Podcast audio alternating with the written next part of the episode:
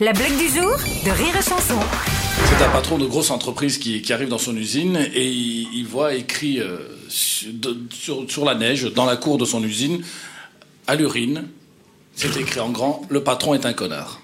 T'as le mec, il a les boules, c'est pas possible, c'est dégueulasse de me faire un truc pareil. Il appelle une agence de détective privé, il dit écoutez, je veux savoir qui a fait ça, les noms et tout, et je vais m'en occuper personnellement. T'as un mec qui fait une super enquête, c'est un américain, Brian Keller Rowling. Et au bout d'un mois et demi, il vient et dit Ça y est, j'ai le résultat de l'enquête. Il dit Alors? Il dit Euh, C'est l'urine de votre contremaître. Ah ben merde, l'enfoiré, 25 ans qu'il bosse chez moi. Il dit Attends, attends, c'est pas fini. C'est l'écriture de votre femme. La blague du jour de Rire et Chanson est en podcast sur rireetchanson.fr.